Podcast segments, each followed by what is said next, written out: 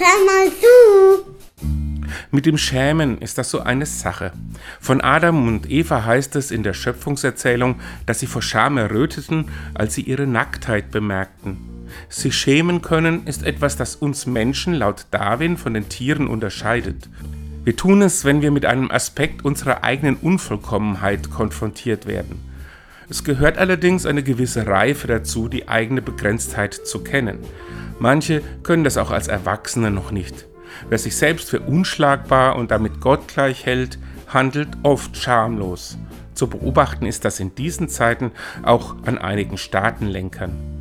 Doch es gibt auch eine Form von unnötiger Scham, die einem im falschen Moment ausbremst. Deswegen ist mein Fazit aus der Adam und Eva Geschichte, wir sollten uns dann schämen, wenn wir dem Paradies auf Erden im Wege stehen. Und wir sollten uns nicht schämen, wenn wir Schritte gehen, die unsere Welt dem Paradies ein Stückchen näher bringen. Und tschüss.